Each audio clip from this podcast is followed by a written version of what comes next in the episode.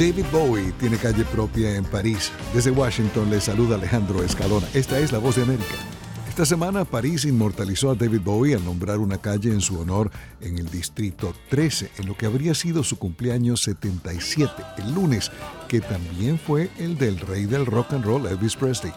El homenaje celebra la primera actuación de Bowie en París en 1965, su primera fuera del Reino Unido y su impacto en la música, la moda y la cultura. En otra calle, en el Paseo de la Fama de Hollywood, William Dafoe ahora tiene su propia estrella. El polifacético actor estadounidense de 68 años, italiano también, por cierto, protagonista de La Última Tentación de Martin de de Cristo de Martin Scorsese y de películas como Platoon, Mississippi Burning, El Gran Hotel Budapest, ha sido nominado al Oscar varias veces y actúa en la galardonada con el Globo de Oro el pasado domingo Poor Things junto a Emma Stone y Mark Ruffalo, Ruffalo de The Light We Cannot See, con Aria Mia Loberti y Louis Hoffman. William Defoe estuvo con Pedro Pascal y Patricia Arquette en el paseo de Hollywood, colocando su merecidísima estrella tras cuarenta y tantos años en el cine.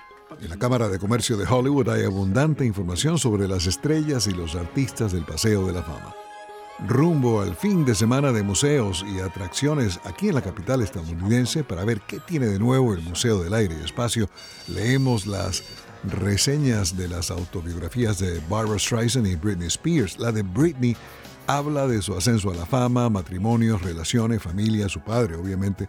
Muy interesante, descubrimos cosas de ella que no sabíamos. La de Streisand es otra historia con su música y películas. Pasamos de niños a adolescentes y nos quedamos en adultos jóvenes gracias a la narrativa de que el tiempo es relativo y de que podemos estar y contar varias historias en el multiverso.